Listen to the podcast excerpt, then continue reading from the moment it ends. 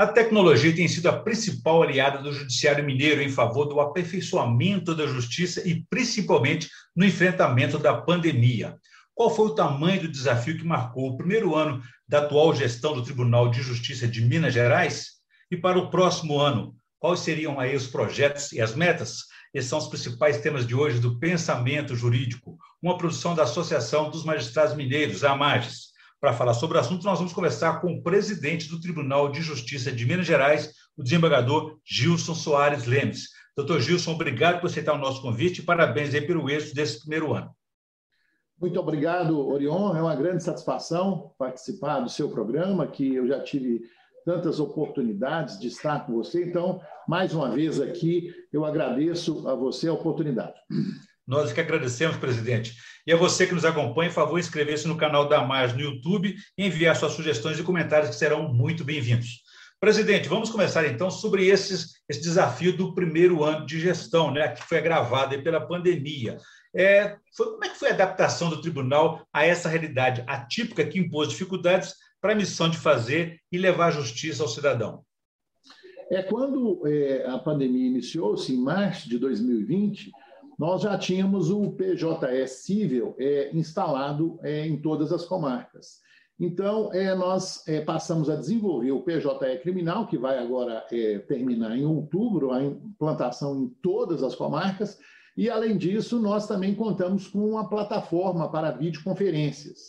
É, a, nos primeiros meses, o CNJ cedeu para a gente uma plataforma para que pudesse ser feita sessão de julgamentos, reuniões, audiências. E, no decorrer da gestão, nós já adquirimos uma plataforma própria da Cisco WebEx, que permite aos magistrados, então, é, realizarem julgamentos, sessões de julgamentos, audiências e reuniões é, de, de, da própria casa ou dos seus gabinetes. Então, isso nos ajudou muito. E o PJE estando implantado, é, isso facilita para que os advogados, servidores, magistrados possam também trabalhar de casa. Então, dentro da pandemia, nós praticamos mais atos do que no ano anterior, é, é, antes da pandemia. Então, os magistrados e servidores estão engajados nessa, nessa nova forma de trabalhar uhum. e, com certeza, depois da pandemia, nós teremos é, em torno aí de 20% a 30% de servidores trabalhando home office através do teletrabalho. Seria um sistema híbrido daqui para frente, então, né? Quando, enfim, quando acabar a pandemia, se Deus quiser, né? Se Deus quiser, e ela vai acabar, então nós teremos aqui servidores trabalhando presencialmente, nós podemos fazer aí um rodízio para que haja de 20% a 30% trabalhando é, é, home office, haja vista que é, determinados trabalhos não exigem a presença física e podem ser desenvolvidos é, também de outro lugar, desde que tenha uma boa internet. Perfeito. Presidente, é, o que vai representar aquele projeto do senhor de digitalização de 100% dos processos? Para quando quantos milhões de processos vão ser é, digitalizados, e isso poderia, digamos, superar daqui para frente o desafio da pandemia, ainda que também trazer mais efetividade de acesso ao judiciário, né? É verdade. Essa é uma das nossas metas. Quando é, nós iniciamos em julho de 2020, é, nós baixamos aqui o projeto, que é o Programa Justiça Eficiente, que tem em torno de 15 medidas que foram tomadas é, estão avançando e uma delas é exatamente a gente digitalizar todo o acervo físico, que é da ordem aí de 3,5 milhões de processos. Desses, em torno aí, 700 mil já foram digitalizados, né? e nós estamos agora acelerando para ver se nós conseguimos atingir essa meta até o final da gestão, que é julho de 22. E aí nós entregaríamos ali o tribunal, então, já com o processo eletrônico e o acervo antigo também digitalizado, ou seja, o tribunal estaria todo eletrônico. Então, é uma meta ambiciosa que nós estamos aqui correndo atrás para poder atingirmos. Com certeza. Em outra área, presidente, a pandemia não impediu, por exemplo, que o tribunal, sob sua gestão, mediasse um conflito gigante e, por meio da conciliação, promover aí um mega acordo do Estado com a mineradora Vale, por conta daquela infeliz tragédia de Brumadinho. Foi um grande feito, não é? Com certeza. É, o processo veio da primeira instância para o Sejusc de segundo grau é, no mês de outubro de 2020 e fevereiro, dia 4 de fevereiro, precisamente, nós conseguimos homologar o acordo da Vale. Trabalhamos muito aqui no tribunal, o desembargador Newton Teixeira conduziu diversas reuniões internas, foram mais de 200 horas de reuniões internas, e tivemos cinco audiências públicas e conseguimos, ao final, chegar a um valor de indenização muito alto, que atende aí os atingidos, atende, atende as cidades que foram atingidas e atende ao Estado de Minas como um todo, um investimento da ordem de 37,6 bilhões de reais. Então, um grande feito que marca aí essa gestão e o maior acordo judicial da América Latina. Apesar disso, presidente, o judiciário é sempre lembrado aí pela sua expertise, capacidade de conciliação e de solução de conflitos, já que impasses políticos ainda travam a execução desse acordo, né? É verdade. É, tem alguns impasses com relação à destinação dos valores, é, mas é, parece que nessa semana esse impasse está sendo resolvido na própria Assembleia Legislativa com a participação do Ministério Público, Defensoria Pública e da própria Advocacia do Estado. É, são pontos é, é, de divergência com relação à destinação dos recursos, mas que eu estou vendo aí que estão sendo resolvidos né, de maneira harmônica, e o mais importante que eu vejo é que a gente possa, o quanto antes, destinar essa verba àquelas pessoas que estão aguardando aí ansiosamente esses valores entendimento é sempre o melhor caminho, né? Mas, presidente, sabemos que o controle da pandemia, da pandemia trouxe aí conflitos diversos também entre governo federal, estados e municípios para o combate à pandemia. Como foi lidar com esses impasses e solucionar esses conflitos? Aqui em Minas Gerais, Orion, é, você que acompanha sempre aí a política, a economia e o judiciário, é, você pode observar que não foram tantos é, incidentes entre é, judiciário, legislativo e executivo. Exatamente porque aqui no Poder Judiciário Mineiro, nós estamos respeitando é, é, o Minas Consciente, que é o programa que o, o governo do Estado, a Secretaria de Saúde do Estado, implantou para todo para todo o estado. Então, veja bem, é, nós estamos monitorando cada comarca conforme é, é, é, o nível aí de, de contaminação. Então, através desse programa, nós estamos abrindo ou fechando as comarcas e toda semana é feito isso. Algumas medidas que foram tomadas, seja pelo governador, seja por alguns prefeitos, é, que tenham atingido a Constituição Federal, como cercear o direito de ir e vir, alguns magistrados, ou talvez o próprio tribunal, interviu de maneira técnica, precisa, em pontos é, é, é, isolados, né? e não na medida como um todo. Então, essa função do judiciário ela, ela respeita as funções executivas e legislativas. Então, há uma harmonia muito grande e o Poder Judiciário atuou sempre quando foi chamado. Nós recebemos mais de 6 mil causas relativamente a leito de UTI, enfermaria, medicamentos. Em todas essas causas, o tribunal e os magistrados atuaram de maneira firme, precisa e efetiva.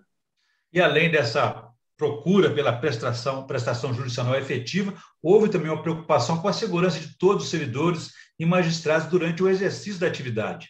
Exatamente. Como eu, eu lhe disse, é, nós acompanhamos o, o monitoramento aí da Secretaria de Saúde do Estado e todas aquelas comarcas que estavam na onda vermelha foram fechadas, os trabalhadores ficaram em home office e a gente ia abrindo a maneira à medida em que ia se tornando onda verde ou onda amarela. E aqui no tribunal funcionou da mesma forma, vários servidores, os magistrados estão trabalhando de casa, fazendo é, é, as sessões de julgamento de casa, analisando os processos de, de casa. E então o processo eletrônico ele facilitou muito aqui a nossa vida, porque a pandemia aí já há um ano e três meses tem atrapalhado muito a presença física. Então, como você disse no início, a tecnologia é o nosso carro-chefe no momento, nós temos que investir pesado nisso e estamos fazendo para que os servidores magistrados possam ter aí é, suporte né, suficiente para exercer sua atividade. Gostaria que o senhor falasse sobre outra medida importante adotada na gestão do senhor, que é o Destrava Minas, que poderá ser útil para evitar desperdício de investimentos e até de recursos públicos. É, o programa Destrava Minas ele foi baixado aqui pelo Tribunal de Justiça com a parceria entre a Advocacia do Estado, Ministério Público, Defensoria, Tribunal de Contas, é, no sentido de buscar é, as obras públicas que estão paralisadas em virtude de liminares judiciais para que haja uma conciliação entre as partes e o próprio governo e solucionar esse impasse. É, o doutor Sérgio Pessoa, que é o advogado-geral, ele está relacionando essas obras. Tivemos já uma audiência nessa semana de um dos casos, exatamente para buscar é, é, destravar essa obra pública, é, dar mais emprego, dar mais é, renda e também um processo a menos no nosso tribunal. Uma outra questão também que eu achei muito interessante, está repercutindo muito, é o projeto, o programa Lapidar, né, que é para lidar com essa grande massa, volume de informações com os quais lida o Tribunal de Justiça. O que, que vem a ser esse projeto e como que ele pode ajudar a missão de julgar, seja em qualquer parte do Estado que esteja lá um magistrado e os servidores?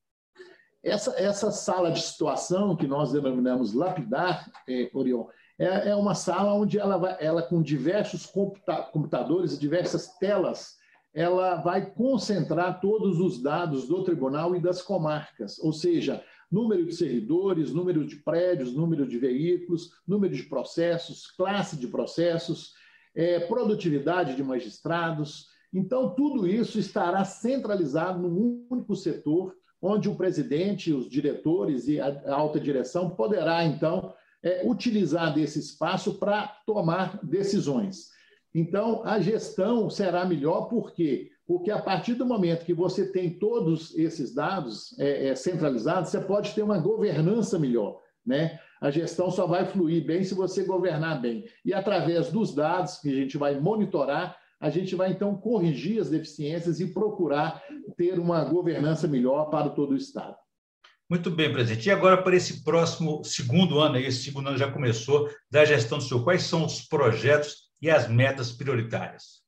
As metas prioritárias são, é, primeiro, é, concluir essas que nós estamos em andamento, notadamente a digitalização dos processos, o término é, da implantação do PJE criminal, a, a, instalação de mais duas câmaras que nós temos para fazer agora, é, ainda nesse segundo semestre, e instalação de ah, comarcas e instalação de varas judiciais e inauguração em torno aí de 20 fóruns até o final da gestão. Todas essas metas nós esperamos atingir e contamos aqui com o apoio da alta direção, dos magistrados, servidores, que têm colaborado muito com a administração para que a gente possa realmente, nesses dois anos, é, fazer o melhor para o tribunal e deixar o tribunal melhor para quem for é, dirigir a partir de julho de 22. Muito bem, presidente. Eu sei que o senhor está com tempo muito concorrido, muitas demandas, interrompeu algumas reuniões para nos atender. Eu quero agradecer mais uma vez, para aí falamos aí sobre o primeiro ano de gestão exitoso na, na, no Tribunal de Justiça de Minas Gerais e também para as próximas metas desse próximo ano. Muito obrigado pela entrevista, presidente. Muito obrigado, Orião. É sempre um prazer atendê-lo, sempre um prazer atender a mais. Nós estamos aqui abertos né, para informações, para esclarecimentos e eu tenho aqui no Tribunal de Justiça um enorme carinho por você e pela margem. Então, sempre à disposição. Muito obrigado. E a você que nos acompanhou até aqui, pode ver e rever essa entrevista no canal da Margem no YouTube, nas redes sociais e também no site da associação. Obrigado e até a próxima.